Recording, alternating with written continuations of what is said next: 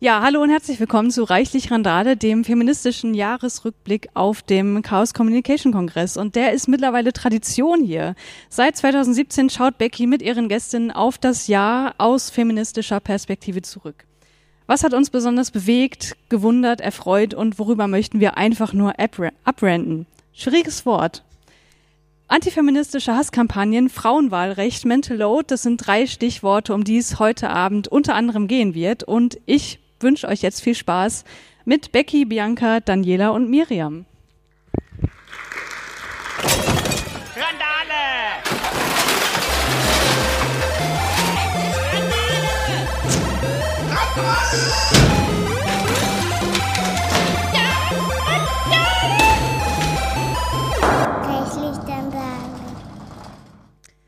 Ja, hallo und herzlich willkommen zu Reichlich Randale. Schön, dass ihr alle da seid. Äh, so zahlreich hier bei uns äh, im Sendezentrum auf der Sendezentrumsbühne. Wir äh, machen wieder einen feministischen Jahresrückblick dieses Jahr, haben wir uns gedacht. Denn es gibt, man könnte wahrscheinlich über alles und nichts reden, weil irgendwie alles, was dieses Jahr so passiert ist, äh, ganz viele feministische Aspekte irgendwie mitbringt. Ähm, deshalb haben wir gedacht, wir müssen ja irgendwie eine Auswahl aus Themen treffen. Die haben wir ganz subjektiv gemacht. Das heißt, wir haben Themen genommen, wo wir dachten, das sind irgendwie Sachen, die haben uns bewegt in diesem Jahr. Äh, vielleicht sind es aber auch Sachen, die ja allgemein ganz groß waren in diesem Jahr. Und äh, das ist, glaube ich, eine der Sachen, mit der wir gleich anfangen wollen. Wir, das sind übrigens äh, Becky, Daniela, Bianca und Miriam. Und äh, eine der großen Sachen, die, glaube ich, äh, das Jahr schon von Anfang des Jahres an begleitet haben, ist ein großes Jubiläum, was wir in diesem Jahr hatten. Äh, und das Jubiläum war 100 Jahre Frauenwahlrecht. Christiane hat es schon angeteasert am Anfang. Ähm, 100 Jahre klingt erstmal ganz schön lang, ist aber eigentlich irgendwie auch ganz schön kurz, wenn wir uns überlegen, dass Frauen erst seit 100 Jahren äh, in diesem was auch immer wir hier Demokratie nennen, mitwirken und mitwählen und mitbestimmen dürfen. Äh, da gab es ja einige Feierlichkeiten dieses Jahr, einige ähm, ja, Artikel, die bestimmte Sachen dargestellt haben und andere ausgelassen haben.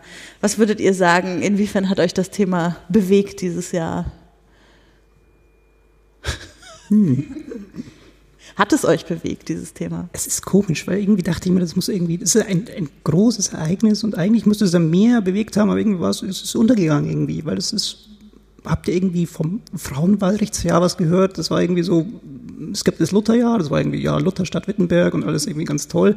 Und das Frauenwahlrecht da war irgendwie, das hat für mich irgendwie nicht stattgefunden, medial kaum. Es war irgendwie so, war halt auch da, aber abgehakt, passt schon. Mhm. Ja, mir war die Debatte auch nicht breit genug. Und ich muss auch sagen, ich habe nicht so richtig viel dafür, dazu gefühlt irgendwie. Ich habe, glaube ich, gedacht, ich würde mehr fühlen. Aber es war so, ich habe das immer mal wieder gelesen und es ist mir auch immer mal wieder durch die Twitter-Timeline marschiert, von rechts nach links. Ähm, ich habe das gesehen und das hat bei mir erstmal so äh, alles ist erreicht Gefühle ausgelöst. Also so, ah ja, okay, jetzt seit 100 Jahren können Frauen wählen, alles klar, fertig, Demokratie. Ähm, und äh, sozusagen meine intellektuellen und emotionalen Gefühle wurden erst geweckt, als ich angefangen habe, das mit dem Thema ähm, Paritätsgesetz zu verbinden. Mhm. Ähm, also wer so ein bisschen die, die politischen Nachrichten äh, dieses Jahr verfolgt hat, hat ja zum Beispiel mitbekommen, dass es seit diesem Jahr in Brandenburg und auch in Thüringen im Landtag Paritätsgesetze gibt. Paritätsgesetz bedeutet, dass nur Parteien mit quotierten Listen zugelassen werden. Also nur Parteien, die äh, sich darum kümmern, dass sie 50-50 Männer und Frauen auf den Listen haben, dürfen überhaupt zu einer Wahl antreten. Und darüber hinaus gibt es natürlich noch so Regelungen, dass ähm, bestimmte Parteien sich ja so freiwillige quotierte Listen auferlegen, wie das zum Beispiel die Grünen oder die Linken machen mhm. ähm, oder auch die SPD. Und ähm, aktuell ist es auch so, dass auch im Bundestag mal wieder darüber diskutiert wird, ein, ein Paritätsgesetz auf Bundesebene anzuschieben, weil wir haben das jetzt in Brandenburg und in Thüringen. Ähm, Soweit so gut, das sind zwei Bundesländer. Ähm, aber schöner wäre es natürlich auch auf Bundesebene, weil wir haben aktuell im aktuellen Bundestag nur 31 Prozent Frauen. Und das ist ähm, erstens sowieso ultra wenig. Und es ist vor allem besonders tragisch, wenn man zurückguckt und merkt, dass wir da auf einem neuen Tiefpunkt sind. Äh, ich glaube, die letzten über 10, 15, 18 Jahre irgendwie war das nicht so schlecht. Also grob über den Daumen gepeilt, die letzten 20 Jahre hatten wir mehr Frauen im Bundestag als jetzt. Also es ist ein Rückschritt. Wenn man das vergleicht mit so, hurra, 100 Jahre Frauenwahlrecht, ist das eigentlich sehr betrüblich, finde ich. Und vor allem, wenn man sich das nochmal genauer anguckt, wie das mit den Fraktionen im Bundestag ist. Denn dadurch, dass wir, bei der SPD bin ich mir nicht so sicher, kann mal irgendjemand sagen, die, hat die SPD äh, auch quotierte Listen? Weiß das irgendjemand? Guckt, nee, wisst ihr nicht. Gut, also ich weiß auf jeden Fall, dass die Grünen und die Linken quotierte Listen haben und die ähm, haben auf jeden Fall mehr als 50 Prozent Frauen in ihren Bundestagsfraktionen. Weil zum Beispiel bei den Grünen ja so ist, dass immer die ungeraden Plätze für Frauen sind, also 1, 3, 5 und so weiter. Und dadurch haben die immer mehr als 50 Prozent Frauen. Mhm. Und obwohl es zwei Parteien gibt, die das so machen, haben wir nur 31 Prozent insgesamt Frauen im Bundestag. Und ich bin zwar ganz froh, dass das jetzt auch wieder diskutiert wird, auch interfraktionell, also dass Frauen aus verschiedenen Parteien insgesamt daran arbeiten, ein Paritätsgesetz gemeinsam zu erarbeiten und auf den Weg zu bringen. Aber ich bin sehr verhalten, nur optimistisch ehrlich gesagt, dass das klappt. Denn ähm, Männerparlamente tendieren, glaube ich, nicht dazu, Männerparla also Männerherrschaft abzuschaffen. So. Und ich habe auch so ein ambivalentes Verhältnis generell zu Quoten, aber ich bin im Laufe der Jahre zu dem Punkt gekommen, ich glaube, anders kriegt man das nicht aufgeknackt. Also weil ja auch ein, ein typisches Gegenargument immer ist, dass Quoten äh, Geschlechterkategorien zementieren. Und das ist auch so. Und das ist auch ein Problem, finde ich. Also dass Menschen, die sich auf dem binären in dieser binären Regelung zwischen Männern und Frauen nicht wiederfinden, wo, wo sortieren die sich dann ein? So. Ähm, Und trotzdem sehe ich nicht, dass man es irgendwie anders schaffen kann, weil ich glaube, so wie jetzt gerade unsere Parteien sind und unser politisches System und der Bundestag, sehe ich nicht, dass sich das von selber ändert. Und deswegen hoffe ich schon, dass wir darüber eine breitere Debatte kriegen und dass, im, dass die Gesellschaft nicht in diesem Hurra 100 Jahre Frauenwahlrecht, alles ist erreicht, verharrt. So. Und dass wir da noch ein bisschen äh, radikaler und äh, ja, weiß ich nicht, aggressiver mehr pushen, dass wir mehr darüber diskutieren. Hm. Ich glaube auch, das, was du zuletzt gesagt hast, ist etwas, was sich durch ganz viele Themen zieht, die wir dieses, äh, diese Folge hier noch besprechen werden. Dieses Gefühl, dass ganz viele Themen besprochen werden, aber dass dann intersektionale Aspekte irgendwie ausgelassen werden. Also zum Beispiel, wir reden über eine, eine Quote, wir reden über Frauen und Männer, aber was ist mit Menschen, die nicht Frauen oder Männer sind? Und äh, da, das ist irgendwie bei diesem Thema in diesem Jahr irgendwie auch ein großes Gefühl von mir gewesen. Also ich habe irgendwie die Bilder von diesen Veranstaltungen zu 100 Jahre Frauenwahlrecht gesehen. Äh, da saßen irgendwie so Sie, sie nennen sich selber verdiente Feministinnen der zweiten Welle des Feminismus und ähm, ich frage mich, was ist irgendwie mit den Leuten, die, die heute dafür kämpfen, dass wir nicht stehen bleiben bei dem, was irgendwie vor 100 Jahren erreicht wurde, sondern die, die zeigen, dass es weitergehen muss und die haben irgendwie in diesen ganzen Feierlichkeiten nicht so richtig stattgefunden. Also deshalb bei mir auch eher ein ambivalentes Gefühl zu dem Thema. Aber Politik hat ja in anderen Ländern äh, auch, ähm, wie soll ich sagen, positive Dinge hervorgebracht. Ähm, wir haben jetzt über Paritätsgesetz gesprochen, darüber, dass es manchmal ganz gut klappen kann, Frauen unterzubringen in der Politik über eine Quote. Ja, ganz kurzer Einwurf dazu. Genau, es gibt nämlich zum Beispiel auch in verschiedenen europäischen Ländern jeweils auf nationaler Ebene tatsächlich gesetzliche Geschlechterquoten. Zum Beispiel in Belgien, Frankreich, Portugal, Spanien und Slowenien. Das heißt, es geht ja grundsätzlich, auch in europäischen Ländern. Also vielleicht geht es auch in Deutschland. Eines Tages. Naja, und Finnland ist ja tatsächlich ein ganz aktuelles Beispiel Genau, mit, einer mit einer Ministerpräsidentin äh, an der Spitze, die dann zudem auch noch 34 Jahre alt ist, also dann auch noch äh, mit einer Regierungsspitze, mit einer sehr jungen Regierungsspitze ähm, auch nicht alleine dasteht, sondern eben auch gleich äh, mehrere Kolleginnen hat, die deutlich unter 35 sind und damit im Grunde genommen frischen Wind und ja, hoffentlich auch äh, den dementsprechenden Drive mitbringt, äh, entgegen jeglicher Kritik, die dann natürlich auch gleichzeitig wieder mit äh, dem, dass jetzt Frauen Finnland regieren, äh, einhergeht, aber das, äh, naja, ist ja leider das Übliche, sobald sich Frauen äh, Räume erkämpfen, das ist auch, also dieses Thema in meiner Blase ist es natürlich irgendwie ein gehyptes Thema gewesen. Da ist jetzt diese Ministerpräsidentin. Aber wenn man sich so ein bisschen weiter umgeguckt hat, hat mich auch schon wieder erschreckt, äh, dass es also sofort die, die üblichen Kommentare gab. Irgendwie so, warum muss denn jetzt diese junge Frau da ein ganzes Land regieren und kann sie das denn überhaupt? Und keine Ahnung, ich kann einfach nur hoffen, dass das einerseits vielleicht auch ein Vorbild Charakter für andere Länder haben wird, sich da mal ein bisschen zu öffnen und zu sehen, dass auch junge Menschen, junge Frauen Politik machen können. Und äh, ja, das ist irgendwie auch ein Vorbild für unsere Kinder sein kann, irgendwie zu sehen, äh, dass das eine Option ist. Also auch irgendwie, dass Politik nicht ein Feld ist, wo man vielleicht mit 65 Jahren mal irgendwann irgendwo äh, unterkommen kann und äh, als Frau vielleicht noch mit viel geringerer Wahrscheinlichkeit, sondern dass sie irgendwie sehen, ja, irgendwie das, das geht und ich kann da was reißen und verändern, auch in führenden Positionen und nicht irgendwo als Schriftführerin mhm. im Ortsverein. Was mich auch noch gefreut hat, ist, äh, dass sie ja auch direkt so ein bisschen mit progressiven Positionen aufgefallen ist. Also unter anderem hat sie, glaube ich, diesen Vorschlag gemacht für die weniger als 40 Stunden Woche. Ich weiß gerade nicht wie viele, aber auf jeden Fall. Vier Tage, sechs Stunden. Ja, vier, genau. genau, genau. Vier Tage Woche. Ich glaube, das war so der, der Slogan in den Nachrichten. Äh, sie hat vorgeschlagen, doch mal die vier Tage Woche auszuprobieren. Bin ich sofort an Bord. Ähm, und das freut mich halt, dass wir eine junge Frau haben, die auch Positionen vertritt, von denen ich mich vertreten fühle. Weil es reicht ja nicht, wenn eine Frau, also mhm. wenn eine, eine Ministerpräsidentin eine Frau und jung ist. Also zuerst habe ich mich auch gefreut in Österreich, äh, weil ich nicht so richtig nach Österreich geguckt habe und dachte, oh, ein Sebastian Gutz ist ja noch ganz jung, unsere Generation ist vertreten. Und fünf mhm. Minuten später war ich so, ah, nee, doch nicht. ähm, deswegen bin ich eigentlich ganz froh, dass sie auch, auch Positionen vertritt, die ich gut finde. Also ich fühle mich äh, sozusagen von meiner Generation vertreten. Ich bin so alt als Frau und auch mit meinen politischen Positionen und mit der australischen ähm, äh, Präsidentin Jacinda Ardern ist das auch so. Da denke ich auch, das ist eine coole Frau und sie vertritt coole Positionen. Sie hat da irgendwie ähm, nach dem Anschlag in Christchurch sich darum gekümmert, das Waffenrecht mhm. ordentlich anzuziehen und hat, glaube ich, auch international sehr viel Aufmerksamkeit und Anerkennung dafür bekommen, dass sie das durchgezogen hat. Und das freut mich einfach. Also ich gucke da mal drauf und denke, das ist eine coole Frau und ist ein cooles Vorbild und die zeigt, wie es gehen kann. Mhm. Und vielleicht sollten wir dann auch nochmal ihren Namen nennen, weil ganz oft werden nämlich nicht, ähm, also alle, die nicht cis-männlich sind, auch äh, namentlich nur in Unterschriften, also Bildunterschriften oder überhaupt erst in Fließtexten genannt. Und dann sollten wir sie hier auch einmal nochmal nennen. Die finnische Ministerpräsidentin heißt Sanna Marin und ich finde, das ist halt auch ein ganz äh, wichtiger, immer noch wichtiger Erkenntnis auch in diesem Jahr weiterhin, dass ganz viele Namen, die eben nicht cis, weiß, männlich äh, privilegiert sind, trotz dessen immer noch in Nicht-Überschriften genannt mhm. werden. Und das sollte sich journalistisch ganz schnell und ganz dringend ändern, dass da eben auch eine Gleichbehandlung mhm. ähm, stattfindet. Guter Punkt. Unbedingt. Mhm. Kommen wir mal vom Politischen ein bisschen ins Private, auch wenn wir natürlich alle wissen, dass das Private politisch ist.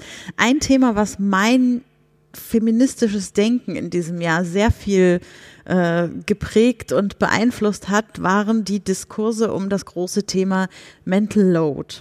Und äh, was mich daran so fasziniert hat, ist die Offensichtlichkeit des Ganzen und wie wenig ich mir der vielen Dinge bewusst war, obwohl ich mich für einen äh, ja schon viele Jahre im Versuch emanzipatorisch zu leben den Menschen halte. Äh, Mental Load für alle, die denen der Begriff vielleicht nicht so viel sagt, ist ähm, in den Diskurs, in den ja, feministischen Diskurs reingekommen, vor allem durch einen Comic der Künstlerin Emma, äh, der hieß You Should Have Asked.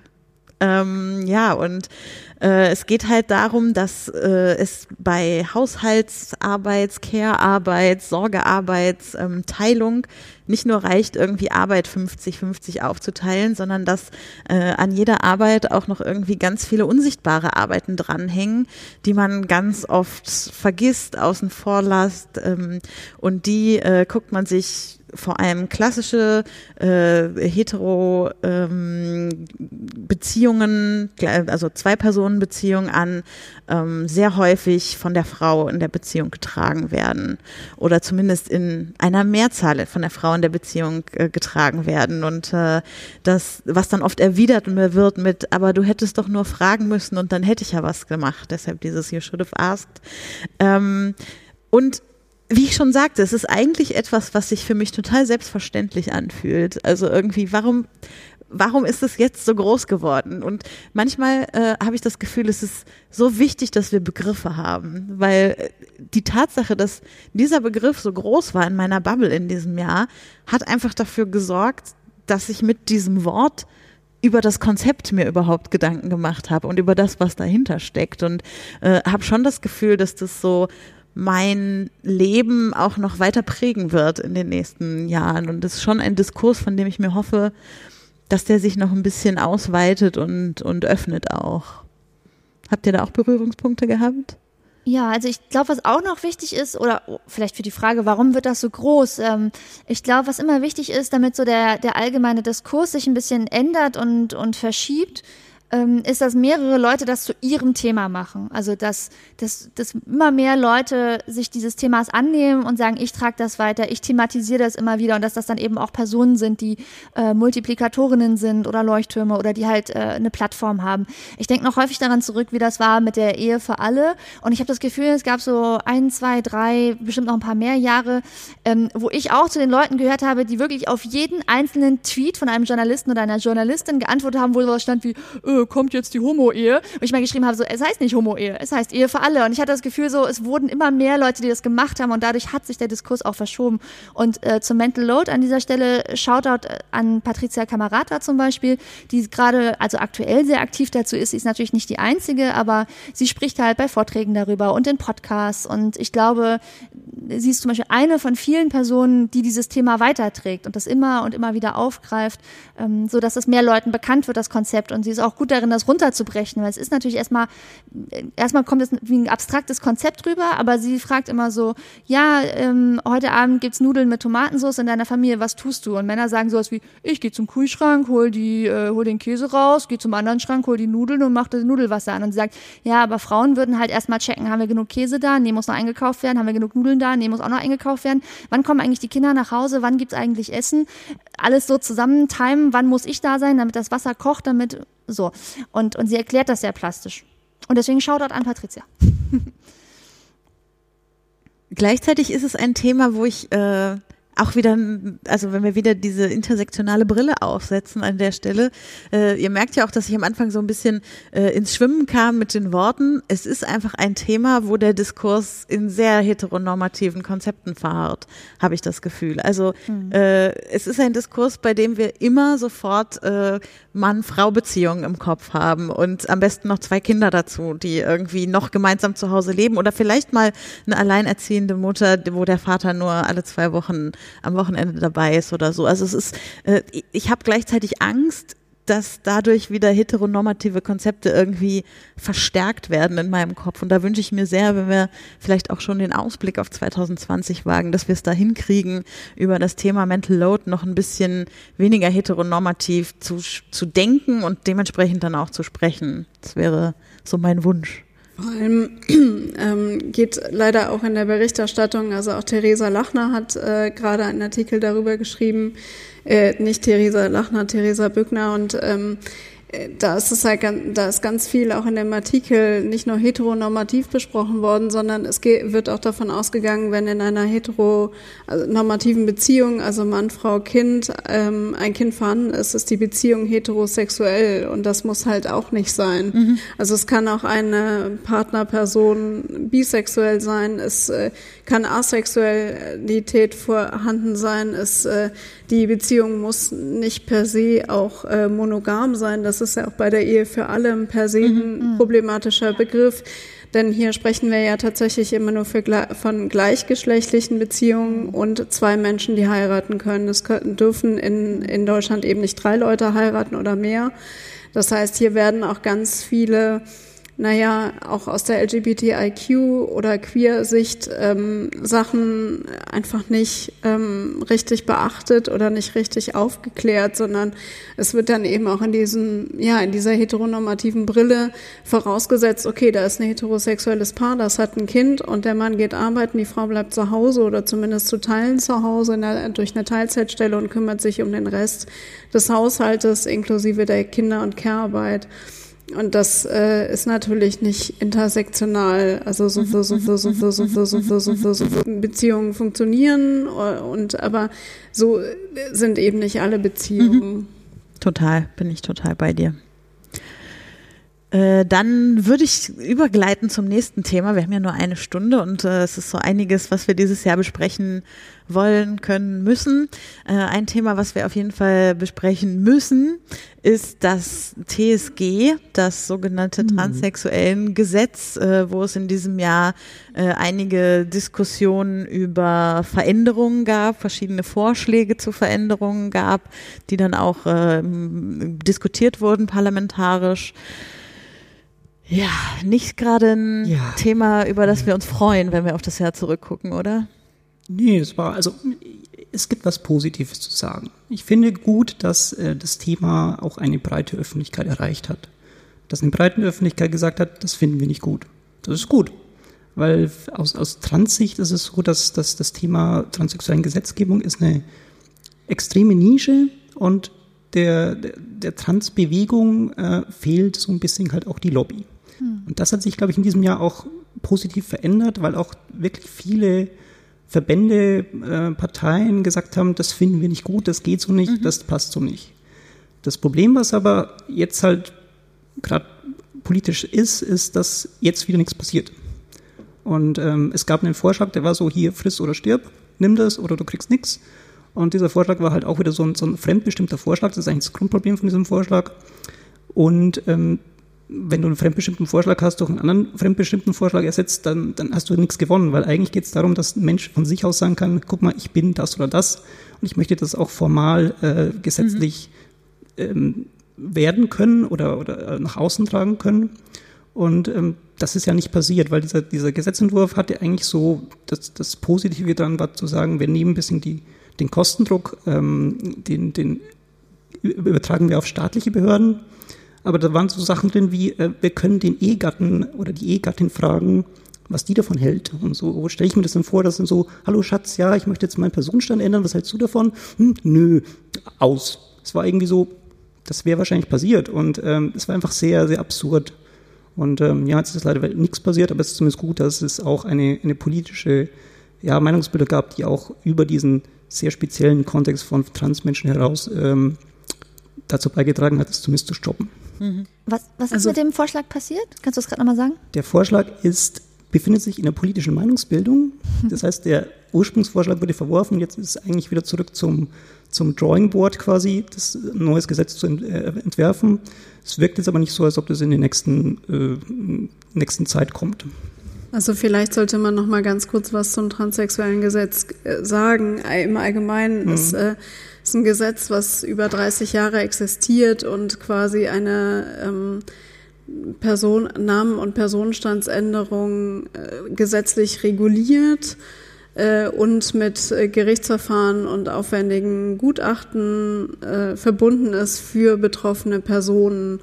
Und äh, darüber hinaus war eben im Frühjahr dieser Vorschlag gekommen, dass man diesen Weg ein bisschen vereinfacht äh, und äh, aber im Grunde genommen war es ja, wie, wie Bianca gerade schon gesagt hat, keine Vereinfachung. Es gab große Proteste auch letztendlich erstmal von betroffenen Personen bis hin zu einer Change.org-Petition, ähm, diese Veränderung nicht in einem Eilverfahren durchzudrücken und das TSG sozusagen zu verschlimmbessern, sondern äh, das auch aufzuhalten, weil eben Drittleute gefragt werden sollten in einem Gerichtsverfahren, was eben immer noch äh, in dem transsexuellen Gesetz äh, vorgeschrieben ist mit der Person und Namen, also Namen und Personenstandsänderung, äh, da dann eben Ehepartnerinnen mit einzubeziehen. Mhm. Und wenn die sagen, nee, ähm, ich bin nicht damit einverstanden, dass du deinen Namen änderst oder deinen Personenstand, dann ähm, hätten Transmenschen, ich glaube, drei oder fünf Jahre warten müssen, um ihr mhm. Verfahren neu äh,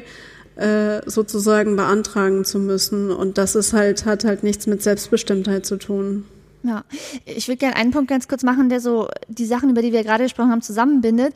Ähm, ich finde, die verschiedenen Themen, die wir jetzt angesprochen haben, sind alle schon richtig gute Beispiele dafür, warum es sich doch lohnt, wählen zu gehen. Weil ich kann verstehen, dass viele Leute äh, müde sind und auf die Politik gucken und einfach mhm. super abgeturnt sind. Aber ähm, wenn wir nicht also wenn nicht sozusagen die progressiven Parteien, die wir ähm, im Bundestag oder in den Landtagen haben, wenn die nicht stärker vertreten sind, dann können wir uns von der Sache mit dem Paritätsgesetz verabschieden, dann können wir uns von der Reform des, äh, des transsexuellen Gesetz verabschieden und dann kommen halt auch nicht so Vorschläge wie, ähm, wie wäre es, wenn wir mal die Vier-Tage-Woche ausprobieren. Dafür braucht man halt einfach progressive Parteien, progressive Koalitionen, sonst können wir uns das in die Haare schmieren. Und wenn man halt solche Sachen haben will, muss man politischen Druck aufbauen, sowohl von innen als auch von außen vom Parlament. Mhm. Also du hast es ja auch schon mhm. angesprochen, Verbände haben äh, die Debatte auch mitbestimmt und haben auch Druck aufgebaut. Das ist auch total wichtig, das reicht aber nicht. Ähm, wenn nicht die Parteien äh, in den Parlamenten, die für diese Themen sind und progressive Positionen vertreten, wenn die nicht stark genug sind. Ähm, ganz kurzes Beispiel, ich arbeite ja für eine grüne Bundestagsabgeordnete, schön und gut. Wir haben tolle Umfragewerte, aber die Leute vergessen immer, dass die Grünen aktuell die kleinste Oppositionspartei im Bundestag sind. Und ich kriege halt ständig so Anrufe im Büro, ja, warum ändert ihr nicht endlich dieses oder jenes? Und dann sage ich so, ja, weil es halt äh, nicht funktioniert. Also wenn wir irgendwie 8,9 Prozent in diesem Parlament haben, können wir halt nicht irgendwas entscheiden, weil wir die allerkleinste Fraktion sind. Ähm, ihr müsst nicht die Grünen wählen, ihr könnt auch alles mögliche andere wählen, aber ich will nur sagen, ähm, geht zur Wahl.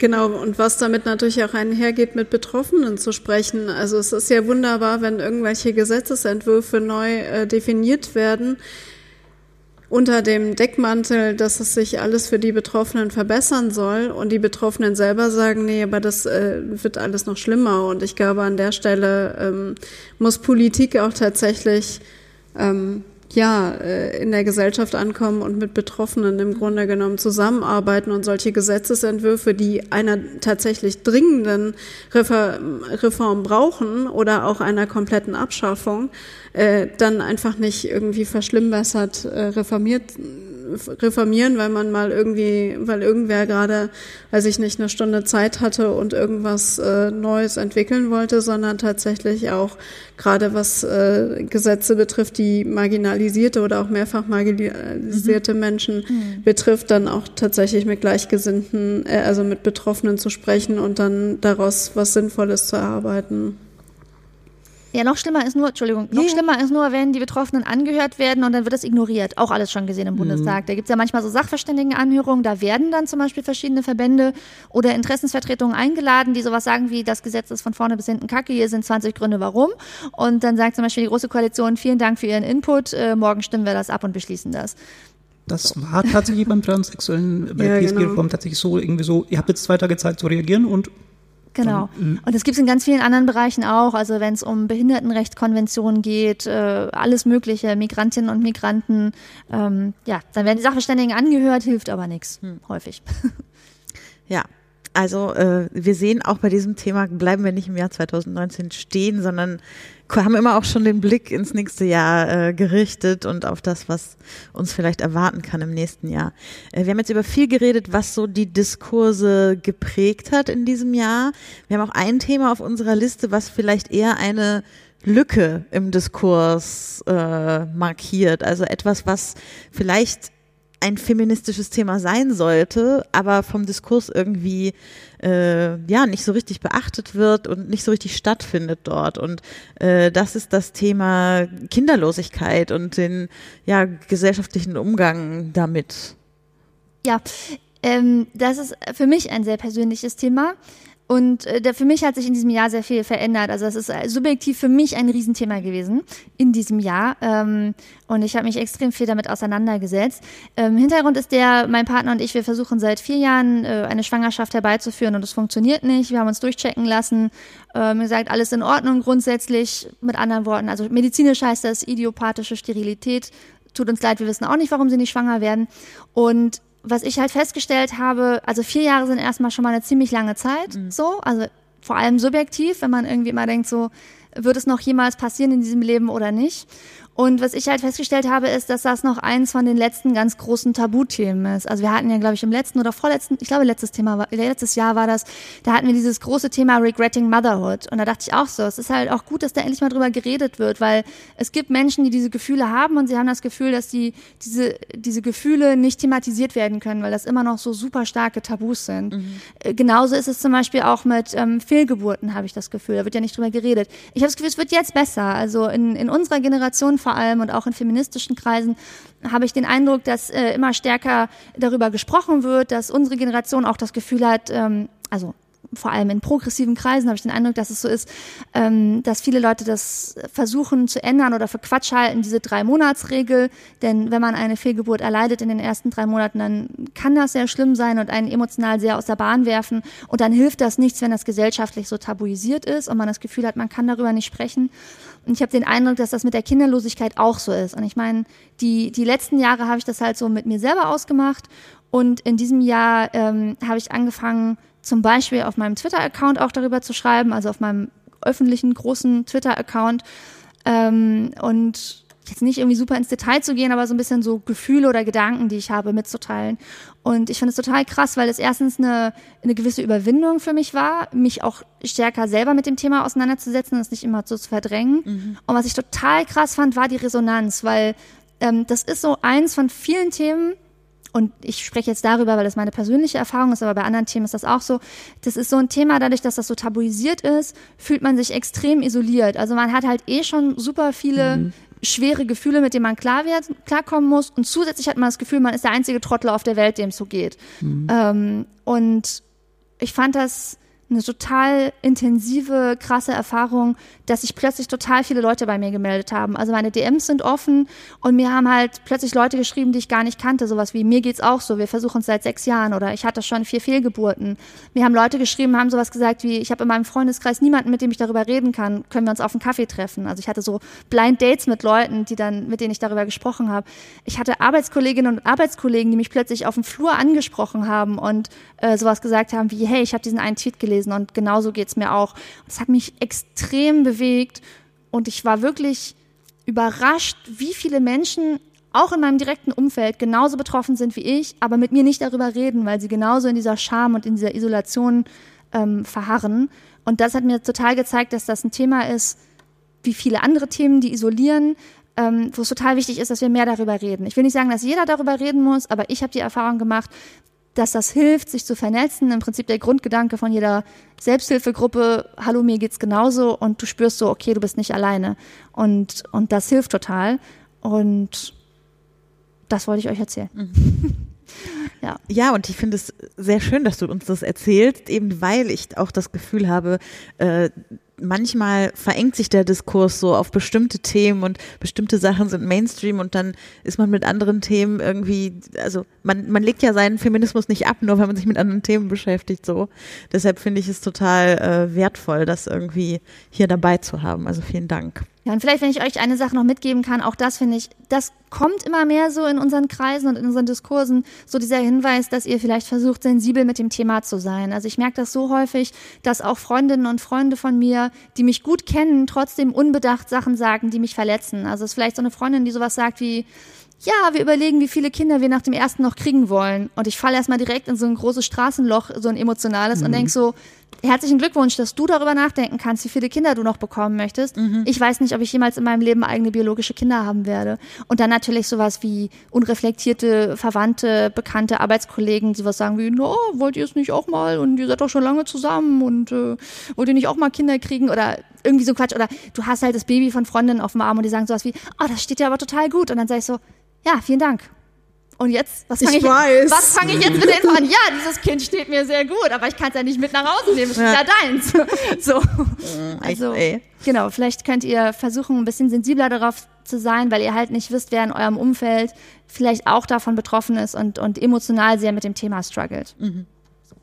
Ja, das ist, glaube ich, dieses das, das Feststellen können, dass das dass Kinder wirklich haben oder bekommen können oder einfach bekommen können, auch ein Privileg ist, was wir gar nicht so als dieses Wert, wertschätzen. Das ist dieses, äh, ja, du kannst das, das ist schon das fünfte, super für dich, aber es gibt Menschen, bei denen funktioniert das halt nicht so. Und äh, ich glaube, dieses, dieses normal Kinder kriegen können in diesem Normsystem, was wir aufbauen immer wieder, also äh, man wird 30, hat zwei Kinder und äh, hat einen Bausparvertrag, super, ähm, ist halt wieder ein Privileg an sich. Und das muss man, glaube ich, auch so, so wahrnehmen. Das stimmt, das hast du recht. Und ich glaube auch, dass es nicht so schlimm wäre für die Betroffenen, wenn nicht alle das Gefühl hätten, dass es so normal ist. Also ist ja zum Beispiel, neulich habe ich wieder vor ein paar Wochen so einen Thread gesehen auf Twitter, wo es darum ging, was hat euch an Infos im Sexualkundeunterricht in der Schule gefehlt?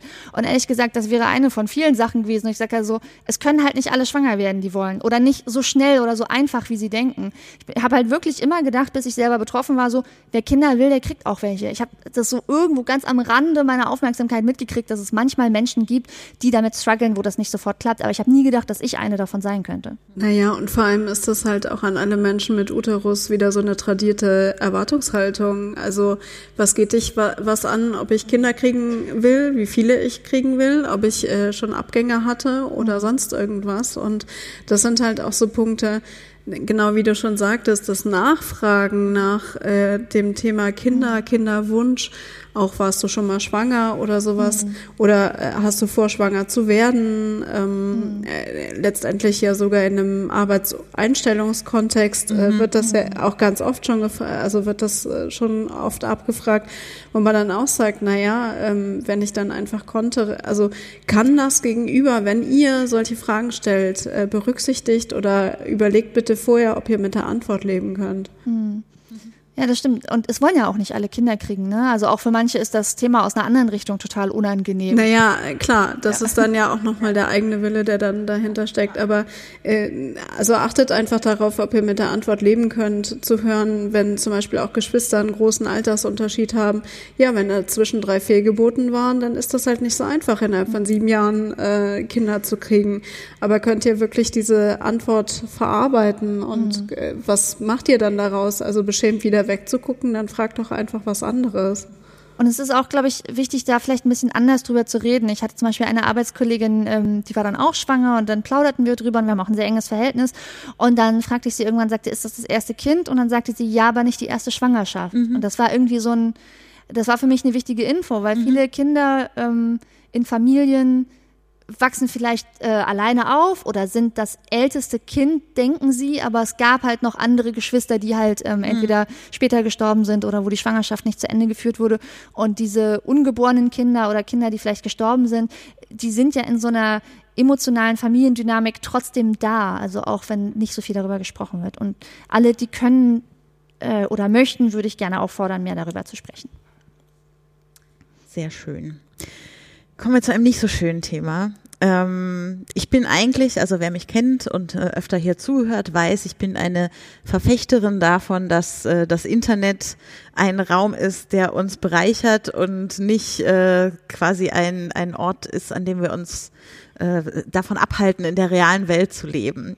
Äh, nichtsdestotrotz ist mein Gefühl zu diesem Jahr und feministischem Engagement im Netz dass es ein Jahr war, in dem antifeministische Hasskampagnen nochmal so richtig Wogen geschlagen haben und wo wirklich ich das Gefühl habe, viele Aktivistinnen in meinem Umfeld, vor allem äh, Women of Color, ähm, haben da so richtig dieses Jahr nochmal ähm, was abgekriegt, mussten, also ich weiß nicht, wie viele Accounts auf Twitter ich kenne, die äh, entweder mehrfach gesperrt wurden, weil sie sich gewehrt haben gegen etwas, was ihnen passiert ist, oder Accounts, die sich selber deaktiviert haben, weil ihnen Dinge passiert sind, die sie nicht mehr verarbeiten wollten und sich da mal ein bisschen von distanzieren wollten. Und äh, ja, irgendwie macht mich das ein bisschen zwischen traurig und wütend, dass, äh, dass ich das Gefühl habe, das passiert da. Also in einem Raum, in dem ich mich eigentlich zu Hause und wohlfühle und äh, wo ich wahrscheinlich einfach ziemlich privilegiert bin in der Position, in der ich da sitze.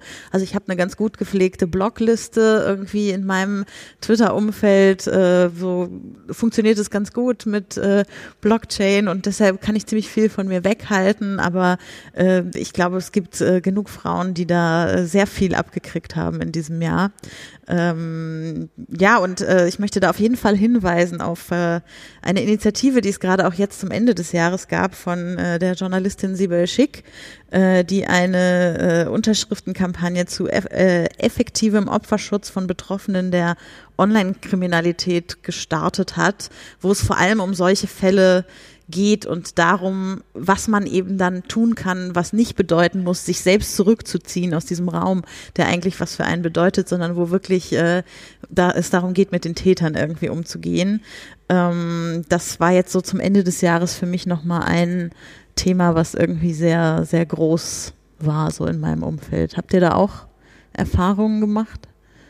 Also es gibt ja tatsächlich auch ähm, ein Crowdfunding-Projekt mit einem Buch ähm, auf Indiegogo, was äh, Twitter-Userinnen mhm. äh, gestartet haben, die teilweise auch immer wieder von Twitter geblockt worden sind, ähm, weil sie, naja, sich entweder gewehrt haben oder auch tatsächlich erstmal nur aktivistische Arbeit geleistet haben und das in irgendeiner Form dann so viel äh, Aufmerksamkeit auf sich zog, dass es in Massen geblockt wurde, also der, dass die Tweets in Massen gemeldet wurde und dann eben die Accounts geblockt wurden. Und äh, um eben aber das Sprachrohr beizubehalten und um eben auch die, den Aktivistinnen deutlich weiterhin eine Stimme zu geben, gibt es äh, auch immer noch auf Indiegogo ein Buch, was gefundet wird, äh, wo quasi den Betroffenen ja ähm, ein Platz gegeben wird, ein Platz eingeräumt wird. Mhm wo Tweets äh, drinstehen dürfen und auch drin bleiben, mhm. äh, die äh, quasi zur Aufklärung verschiedener Ismen dienten und die dienen werden. Und ich glaube, das Buch kostet 10 Euro. Also es ist tatsächlich auch ein sehr lohnenswertes und ein bisschen auch barrierearmes ähm, Crowdfunding, was man mit nicht ganz so großem Geldaufwand auch fördern kann. Ja, mir fällt immer auf, dass außerhalb unserer Bubble sozusagen wirklich viele Menschen immer noch gar nicht die Tragweite verstehen. Mhm. Und da bin ich immer schockiert, weil wir sind da ja auch so ein bisschen in unserer eigenen Echokammer und haben das Gefühl so, ja, wir haben das Thema jetzt jahrelang rauf und runter debattiert und uns ist das allen klar. Und ich war im Oktober bei einer Lesung von Margarete Stokowski, die ja diese Spiegel Online-Kolumne schreibt. Und da hat sie ähm, aus ihrem letzten Buch vorgelesen, Die letzten Tage des Patriarchats mm, und hat auch so ein bisschen davon erzählt, ähm, welchem Hass sie ausgesetzt ist, was das für sie bedeutet, wie sie damit umgeht, wie sie juristisch damit umgeht, wie sie emotional damit umgeht, was da passiert, hat auch aus Hassnachrichten vorgelesen, mhm. die sie mhm. bekommen hat. Und was ich total crazy fand, wirklich, nach der Diskussion kamen halt viele so Fragen aus dem Publikum. Und das war auch in einem feministischen, antirassistischen Hackspace in Berlin, wo ich auch dachte, so, ja, das, also, eigentlich reden da alle mhm. miteinander, die eh schon auf der gleichen Seite sind, so preaching to the choir mäßig.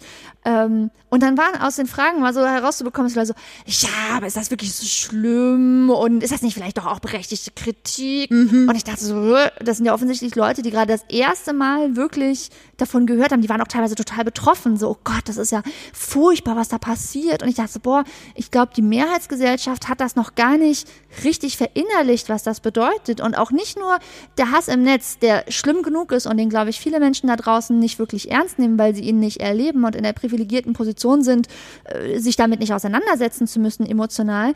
Auch was sozusagen die Gewalt in der physischen Welt angeht. Also wie viele Aktivistinnen oder Aktivisten oder Journalistinnen und Journalisten ähm, dann tatsächlich Briefe an ihre Privatadressen bekommen und sowas wie, mhm. ich weiß, wo deine Kinder in den Kindergarten gehen oder halt, äh, weiß ich nicht, Schweineköpfe im Briefkasten haben und so Sachen. Ähm, und dann gibt es zum Beispiel so Debatten darum, ob nicht das, äh, die gesetzlichen Vorgaben beim Impressumsschutz, Schutz, äh, wie heißt es, Impressumspflicht, ja. Mhm. Impressumspflicht mal geändert werden müssen. Es ist ja so, dass jeder und jede, die einen Blog haben, äh, eine ladungsfähige Adresse angeben müssen, falls da auf dem Blog irgendwas passiert und man möchte zum Beispiel eine Abmahnung oder so hinschicken. Grundsätzlich schön und gut. Nur das Problem ist, wenn ihr einen Blog habt, wo ihr zum Beispiel über feministische oder antirassistische, antifaschistische Themen schreibt, dann wissen halt alle Nazis sofort, wo sie die Post hinschicken müssen und wo ihr wohnt. So, und ich habe das Gefühl, dass außerhalb unserer Bubble super viele Leute dieses Thema nicht auf dem Schirm haben. Wenn ich mich mit anderen Leuten darüber unterhalte, durchaus aus progressiven Parteien, dann sagen die sowas wie, ja, aber das ist ja auch total wichtig, weil was ist, wenn zum Beispiel Hass und Hetze auf dem Blog sind, dann braucht man ja eine ladungsfähige Adresse. Dann sage ich so, ja, aber das könnte ja auch in einer Anwaltskanzlei sein. Das muss ja nicht die Privatadresse von den Personen sein. Und das zeigt mir immer wieder, dass die Menschen, die das nicht selber erleben, nicht wissen. Mhm. So, und sich damit nicht auseinandersetzen müssen. Und auch da müssen wir, glaube ich, den Diskurs noch stark vorantreiben und verbreitern, dass auch die Leute, die davon nicht betroffen sind, dass sich stärker damit auseinandersetzen. Ja, und dass äh, vor allem auch immer bekannter wird, dass der Hass im Netz nicht das Einzige ist, wo der Hass stattfindet. Also, dass es im Grunde genommen, dass der Hass nach Hause schwappt mhm. äh, und zwar auch so in so einer massiven Art, dass äh, gestalkt wird, dass sozusagen Adressen auch rausgefunden werden, selbst wenn sie nirgendwo nachzulesen sind, dass äh, Morddrohungen kommen, dass Familie bedroht wird, insbesondere eben bei mehrfach marginalisierten Menschen. Arbeitgeber und belästigt werden. Genau, und dass mhm. wir da im Grunde genommen auch ganz klar drüber sprechen müssen. Also auf der einen Seite auch Solidarität mit Betroffenen zeigen müssen und zwar ganz stark und ganz massiv und es eben nicht abwägen müssen mit, naja, vielleicht hast du ja wirklich auch irgendwas zu verantworten, was mhm. falsch war, sondern ganz klar auch auf den Betroffenen, also den Betroffenen Solidarität zeigen müssen und auch immer wieder klar sagen müssen, äh, macht es bitte transparent, denn nur so können wir auch helfen und was tun. Also so können wir Spenden sammeln, so können wir ähm, letztendlich Projekte starten, mhm. so, so kann es irgendwie sichtbar gemacht werden äh, um im Grunde genommen, also ne, das ist halt ein tabuisiertes Thema, sobald man bedroht wird, weil man natürlich auch sagt, wem erzählt man dann noch davon, wer trägt das weiter und wann kommt es wieder zurück. Also ist ja auch so ein Bumerang-Effekt, Bumerang aber dass man da auch ganz klar irgendwann sagt, so, dass man sich mit Betroffenen solidarisiert und ganz klar auch Haltung zeigt. Und da vielleicht noch eine, eine Note zum Abschluss dieses Themas. Äh, äh, es gibt seit diesem Jahr auch eine neue Kampagne, die auch von PolitikerInnen und AktivistInnen mitgestartet wurde, die heißt Netz ohne Gewalt. Ähm, auch wieder, wenn wir die Schleife mit dem Inter, mit der Intersektionalität ziehen, das war auch ein, also es hieß am Anfang ähm, digitale Gewalt gegen Frauen oder Frauen gegen digitale Gewalt. Ähm, und äh, das war dann schon so, dass es sehr viel Gegenwind gegen diese Kampagne auch am Anfang gab, weil es einfach nicht sehr intersektional ist, nur von Frauen zu sprechen. Äh, und die digitale Gewalt, die äh, zum Beispiel nicht-binären Personen passiert, damit irgendwie unsichtbar zu machen. Äh, aber was mir dort zum Beispiel sehr gut gefallen hat, ist, dass reagiert wurde auf diese Kritik. Und zwar sehr schnell. Also es hat nicht mal 24 Stunden gedauert, dann hieß die Website anders, dann gab es, also wurde der Hashtag anders gemacht, dann hieß es nicht, ja, der Hashtag ist aber jetzt schon so bekannt bekannt oder so, sondern äh, da, da wurde einfach drauf eingegangen. Und das ist irgendwie auch was, was ich mir viel öfter wünschen würde in solchen Kampagnen im Aktivismus. So, ist okay, macht Fehler, aber wenn halt Leute euch darauf hinweisen und vor allem Betroffene euch darauf hinweisen, dann zieht halt die, die Schlüsse draus und macht, macht was anderes draus. Und also wie gesagt, Netz ohne Gewalt, äh, auch eine Website, auf die man zu dem Thema mal gehen kann in diesem Jahr. Ganz anderes Thema. äh, äh, es gab, äh, wir sind wieder im Bereich Politik und Gesetze und Gesetzgebung und ja, Steuern. Ähm, es gab eine Steuersenkung in diesem Jahr. Äh, wer hat eine Idee, worüber wir reden wollen? Oh, ich sehe eins, zwei, drei, vier, hm, fünf Hände bei einem ziemlich großen Publikum. Es geht um Menstruationsprodukte, die bis zu diesem Jahr oder beziehungsweise bis 1.1., da geht's los, oder? Dass die Änderung stattfindet. Genau, ja. 1.1.2020 wird es sich ändern, die quasi als Luxusprodukte besteuert wurden bisher. Ähm, und da gab es jetzt eine Senkung. Ähm, das ist einerseits natürlich ein Thema, über das wir uns freuen, weil es kein Luxus ist, äh, Produkte zu verwenden, die mit der Menstruation zu tun haben, zumal es eine, äh, eine Sache ist, die nur Menschen mit Uterus trifft sozusagen und warum sollten die jetzt besonders davon betroffen sein? Also von daher ist es, würde ich sagen, erstmal ein Erfolg, dass wir diese Senkungen haben in diesem Jahr. Was so ein bisschen leider mitschwingt, ist, dass die Geschichte des Kampfes für diese Steuersenkung, Steuerveränderung so ein bisschen, ja, wie soll ich sagen, verschleiert, ausgelöscht, falsch erzählt wird. Ähm, es gibt eine Firma, äh, die sich sehr damit brüstet, dass sie äh, das geschafft haben, dass diese Steuersenkung jetzt stattgefunden hat. Äh, und also ich würde mal äh, allgemein formuliert sagen, dass damit sehr viel Aktivismus, der dem Ganzen vorausging und der wirklich was damit zu tun hat, ausgeblendet wird. Äh, Daniela hat uns dazu auch noch ein paar, äh, ja, wie soll ich sagen, wichtige Schritte dieses Weges mitgebracht. Genau, also äh, über die Firma, die Becky gerade gesprochen hat, äh, die, die, Firma ist Einhorn, ähm, die im Grunde genommen mit viel Druck die ganze Sache in den Bundestag gebracht hat, mit auch einer Bundestagspetition. Dagegen ist noch gar nichts zu sagen. Ähm, ich weiß auch gar nicht, bevor es jetzt hier ein Rand gegen Einhorn wird, aus verschiedenen anderen aktuellen Gründen, ähm, würde ich das jetzt gar nicht so lange äh, aufhalten, mich da jetzt über Einhorn auszulassen. Aber was hier im Grunde genommen zu kritisieren ist, ähm, das habe ich eben schon mal in dem politischen anderen Kontext gesagt, Einhorn hat leider ein bisschen vergessen, äh, dass es nicht nur sie diese Idee hatten, äh, Menstruationsprodukte äh, geringer zu versteuern, äh, davon abgesehen, dass das in einigen anderen Ländern bereits schon mhm. längst der Fall ist, äh, dass äh, die Menstruationsprodukte eben nicht der Luxussteuer unterliegen, also hier dann in Deutschland von 19 Prozent, ab nächstem Jahr dann 7 Prozent.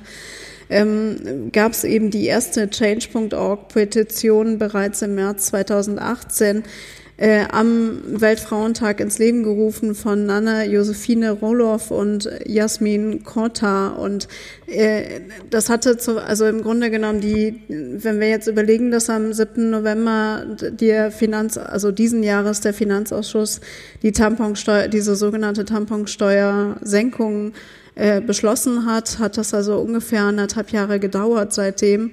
Und an der Stelle, ähm, ja, kann man halt auch nur sagen, auch da, wenn, wenn Unternehmen im Grunde genommen vorhaben, aktivistisch zu sein, auch mit einer großen Reichweite, ist das tatsächlich sehr begrüßenswert.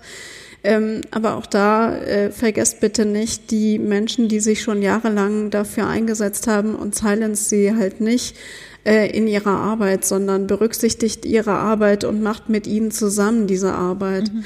Und ich glaube, äh, wie gesagt, am Ende ist das Ergebnis das gleiche und es ist äh, sehr gut und es ist begrüßenswert äh, und es hat auch, also es hat viel Häme gebracht, auch diese ganze Petitionsarbeit. Ähm, so nach dem Motto Toilettenpapier muss man dann jetzt auch demnächst besteuern, beziehungsweise die Steuer senken. Ja, äh, äh, dann setzt eine Petition auf und macht das. Ist ja gar kein Problem. Ähm, aber lasst da auch bitte wieder die Menschen, die verpflichtet sind, sich diese Produkte kaufen zu müssen und teilweise auch, auch in Deutschland nicht leisten können, ganz klar, ähm, lasst sie einfach in Ruhe und ähm, begrüßt bitte ja schon was, was erreicht wird und sprecht da mit Betroffenen. Wie ist bei euch so mit Fußball? Hm, nee. Nicht so, aber ich kenne ja so eine Podcasterin. ich habe da noch so zwei, drei andere Podcast-Projekte. Eins davon ist äh, Früff, Frauen reden über Fußball, äh, was wir dieses Jahr gestartet haben. Ein Projekt mit äh, 25 Frauen, die festgestellt haben, wir haben 250 deutschsprachige Fußball-Podcasts, aber keinen mit mehr als einer Frau im Team. Das muss sich ändern. Ähm, und äh, ein Event, was uns dieses Jahr dort sehr ähm, begleitet hat, ist die Frauenfußball-WM, die diesen Sommer stattfand. Ähm, natürlich einmal äh, deshalb, weil es irgendwie ein Event war, wo man das Gefühl hatte, der Frauenfußball äh, hat vielleicht auch medial viel mehr stattgefunden, als er das bisher getan hat. Es haben sich Leute Frauenfußball angeguckt, die viele Jahre gesagt haben, das würde sie nicht interessieren. Frauenfußball sei so anders, so langsam, so weniger technisch, ähm, all solche Dinge. Ähm, aber das nur am Rande, denn worauf ich eigentlich hinaus will, äh, wenn ich so an Personen in diesem Jahr zurückdenke, die das Jahr für mich geprägt haben, dann ist Megan Rapinoe für mich sehr groß, sehr weit oben. Also äh, äh, Spielerin oder Kapitänin der amerikanischen Nationalmannschaft, die für mich etwas geschafft hat, was ihre viel gelobten teuer bezahlten männlichen Kollegen ganz oft nicht schaffen, nämlich ihre erwachsene Popularität in diesem Jahr irgendwie für eine politische Überzeugung einzusetzen.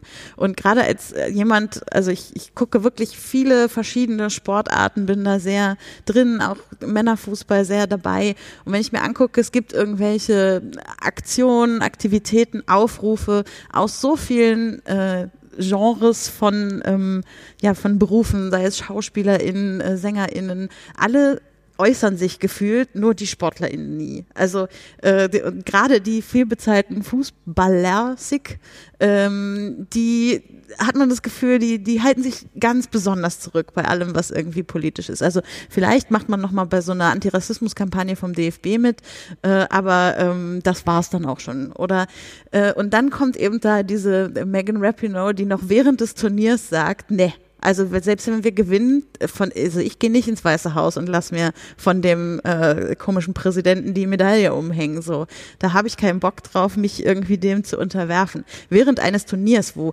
vielleicht die Fußballer gesagt hätten, na ja, aber jetzt haben wir keine Zeit, uns irgendwie noch mit Politik zu beschäftigen. Wir sind mitten in der Vorbereitung aufs nächste Spiel bla bla bla, ja. Also ich meine, diese, diese Frauen aus dieser Mannschaft haben irgendwie dieses Jahr gezeigt, dass das geht. Und das, äh, das hat mich so glücklich gemacht irgendwie. Und ich hoffe so sehr, dass das irgendwie noch so ein bisschen ja, weiter ausstrahlt und dass, dass sich da noch ein bisschen mehr draus entwickelt. Also inspiriert und bewegt hat sie mich auch, mhm. auch wenn ich mit Fußball nichts anfangen kann. Also allein die Tatsache, dass sie und ihre Mannschaft ihren Verband verklagen, weil sie nicht gleich bezahlt werden wie die Männer, die noch keine einzige Weltmeisterschaft gewonnen haben, dachte ich auch so, ja, Balls of Steel Award für eine Mannschaft ohne Balls, so. Mhm. Ähm, das fand ich richtig gut. Und dann Megan Rapinoe hat ja auch, ähm, was du vorhin gesagt hattest, diesen intersektionalen Ansatz. Ich habe neulich so eine, so eine Rede gesehen, wo sie irgendeine Medaille oder ein Award oder so gewonnen mhm. hat und wo sie 15 Minuten nur über andere Aktivistinnen und Aktivisten hauptsächlich People of Color spricht, die sie inspiriert haben, wie zum Beispiel Colin Kaepernick.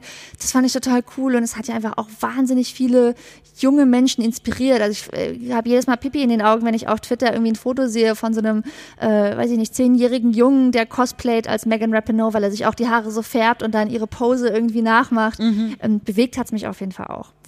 Und was ich sehr großartig fand, das hat nicht nur alleine was mit ihr zu tun, äh, aber was die deutsche Berichterstattung betraf, war zumindest Spiegel Online auch tough genug und hat nicht von der Frauenweltmeisterschaft mhm. gesprochen, was sozusagen ja auch immer so eine leichte Abwertung mit sich trägt äh, und, und ja auch leider zeigt, mhm. wie viel noch zu tun ist sondern hat auch ganz klar einfach gesagt, es findet eine Fußballweltmeisterschaft statt und auch darüber ganz äh, so berichtet, als ja, wäre es eben ähm, oder als ist es auch eine Fußballweltmeisterschaft gewesen, also ganz ohne Einschränkungen. Und das fand ich äh, als deutsches Medium und als deutsche Berichterstattung an der Stelle also viele Medien tun auch nicht so viel Gutes im Laufe dieser eines Jahres. Wir haben jetzt ja auch schon ganz viel erwähnt, äh, was nicht so gut gelaufen mhm. ist, aber ähm, da muss man halt auch mal sagen, dass es zumindest, finde ich jetzt auch aus einer Perspektive, die sonst auch nicht so viel mit Fußball zu tun hat, fand mhm. das extrem gut. Sehr schön. So, wir kommen langsam zum Ende. Traditionelle Abschlussrunde dieser, dieses feministischen Jahresrückblicks ist eine Runde Kulturtipps, also emanzipatorische Kultur, die wir genossen haben in diesem Jahr und euch nochmal mit auf den Weg geben wollen. Bianca hat immer sehr gute Tipps. Bianca, fang nochmal an. ähm, ich würde sagen, heute würde ich empfehlen das Buch von Julian Großmann, äh, Schon seit vorbei, einfach weil es eine, ähm, eine jüdische Perspektive ist auf ja, erstmal das Leben als jüdische Frau in Deutschland, in Deutschland aufgewachsen. Wie ist es denn so, mit welchen Vorteilen wird man ähm, konfrontiert? Wie ist das Leben als jüdische Frau in Deutschland? Also ihr Juna Großmann schon seid vorbei. Vielen Dank. Ähm, ja, darf ich mehrere? ich kann auch schnell reden. Also, ich fand den Film Systemsprenger total toll. Er hat mich wahnsinnig inspiriert, ähm, weil er nochmal gezeigt hat, dass äh, auch erstens deutsches Kino was kann, dass Kino noch neue Sachen zu erzählen hat. Es muss nicht der so und so vielte Marvel-Film sein, sondern es, ich, für mich war das eine komplett neue Kino-Experience. Ich habe sowas noch nicht gesehen. Systemsprenger, für alle, die es noch nicht gesehen haben. Ähm, Podcasts mit Kindern leben. Ich habe keine Kinder, ich äh, unterhalte mich aber sehr gerne über Kinder. Ich mag auch Kinder und ich mag auch, wenn andere Leute über ihre Kinder reden. Und ich fand den Podcast mit Kindern leben richtig toll. Ich habe alle Seasons durchgebinged ähm, und er hat mich auch feministisch an vielen Stellen sehr inspiriert. Und äh, auf Netflix möchte ich euch noch die Serie Pose ans, Herzen, ans Herz legen. Äh, habt ihr die gesehen? Ja, ähm, das ist eine Serie mit einem unfassbar großen Cast an äh, Transfrauen, an Queer People, an People of Color, ähm, was mich auch sehr bewegt hat und spannende neue Geschichten erzählt, die wir so auch noch nicht gesehen haben als allererstes, wer von euch hat The Witcher gesehen? Ganz kurz, Show of Hands. Wer hat die Serie The Witcher schon gesehen? Okay, ganz wenige. Keine feministische Serie, ähm, also kriegt keine feministischen Punkte, nur so einen halben Punkt für es tritt eine Person auf, äh, also eine Frau, die keine Kinder bekommen kann. Und äh, das hat mich auch sehr bewegt.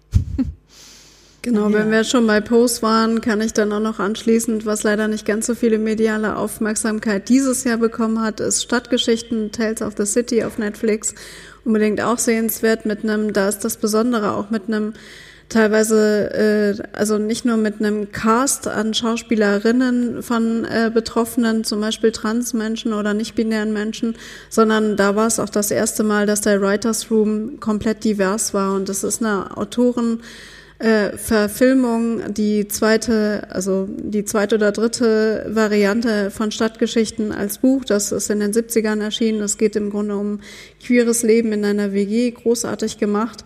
Und an der Stelle sieht man auch, wenn ich, also finde ich, ähm, dass wenn man so eine Serie sieht und sie ist von äh, von Betroffenen gemacht, da sieht man deutlich auch einen Qualitätsunterschied äh, im Vergleich zu Serien, die eben nicht von Betroffenen gemacht sind, aber zum Beispiel Themen sich dann annehmen, wo sie eigentlich keine Ahnung von hatten. Und für Januar, äh, also Stichwort Ausblick, äh, würde ich dann äh, die dritte Staffel von N with an E empfehlen auf Netflix, was ebenfalls eine ähm, Buchverfilmung ist und wo es schon zwei Staffeln vergibt. Also falls ihr im neuen Jahr noch nichts zu tun habt, dann schaut das und die dritte Staffel kommt dann auch. Mhm. Sehr schön. Und was ja aber die letzte leider sein wird. Ja, ich weiß. Äh, ich habe auch noch äh, zwei kleine Tipps äh, an, an, der Serienfront. She-Ra and the Princesses of Power. Dieses Jahr sind äh, zwei neue Staffeln rausgekommen. Es ist wahrscheinlich das queerste und emanzipatorischste seit Steven Universe, was es äh, gibt da draußen irgendwo. Also guckt es, guckt es allein, guckt es mit euren Kindern, äh, äh, guckt es, äh, wenn ihr glücklich seid oder wenn ihr gerade richtig traurig seid, es holt einen einfach immer ab. Äh, und äh, als Film noch ein Film, der vielleicht ein bisschen unter dem Radar gelaufen ist, See You Yesterday, ein Film, der auf Netflix erschienen ist, ein Science-Fiction-Film über zwei schwarze Teenager in Brooklyn, die das Zeitreisen erfinden und äh, ein Science-Fiction-Film, der endlich mal wieder so richtig was zu sagen hat, äh, denn der stellt irgendwie die richtigen Fragen, wenn es um das Zeitreisen geht, was viele andere Zeitreisefilme in den letzten Jahren für mich nicht gemacht haben. Becky, ein allerletzter Satz noch von mir. Sorry, bevor dein letzter Satz kommt. Ähm, ich wollte dir noch mal sagen, dass ich finde, dass du wahnsinnig gute Arbeit als Podcasterin machst. Du hast dieses Jahr extrem viele Podcasts aufgenommen. Ich finde es total cool, dass du zum dritten Mal diesen äh, feministischen Jahresrückblick gemacht hast. Du bringst irgendwie deine feministischen Perspektiven in ganz vielen verschiedenen Themen und Diskursen ein, egal ob es um Filme geht oder um Fußball. Und ich finde, dass du eine ganz tolle, wertvolle Stimme im feministischen Diskurs und vor allem in der Podcast-Landschaft bist. Und ich wollte dir noch mal für deine tolle Arbeit danken. Vielen Dank, was du dieses Jahr alles gemacht hast. Jetzt bin ich ganz rot. heute Abend hier mit dir zusammen machen durften. Ja, das kann ich nur zurückgeben. Vielen Dank, dass ihr dabei wart. Äh, äh, folgt diesen tollen Frauen auf Twitter, at unterstrich nujum, äh, at bkastel, at t unterstrich kesselchen. Äh, ich bin als Agenda-Beitrag auf Twitter. Äh, ihr findet uns und ja, hört mal wieder rein in den Podcast, wenn er dann mal wieder erscheint oder guckt in eins unserer vielen anderen Projekte, die wir so machen. Danke, dass ihr dabei Ja, wart schön, und habt noch einen wart. guten Kongress. Ciao, danke. Tschüss. Danke, tschüss.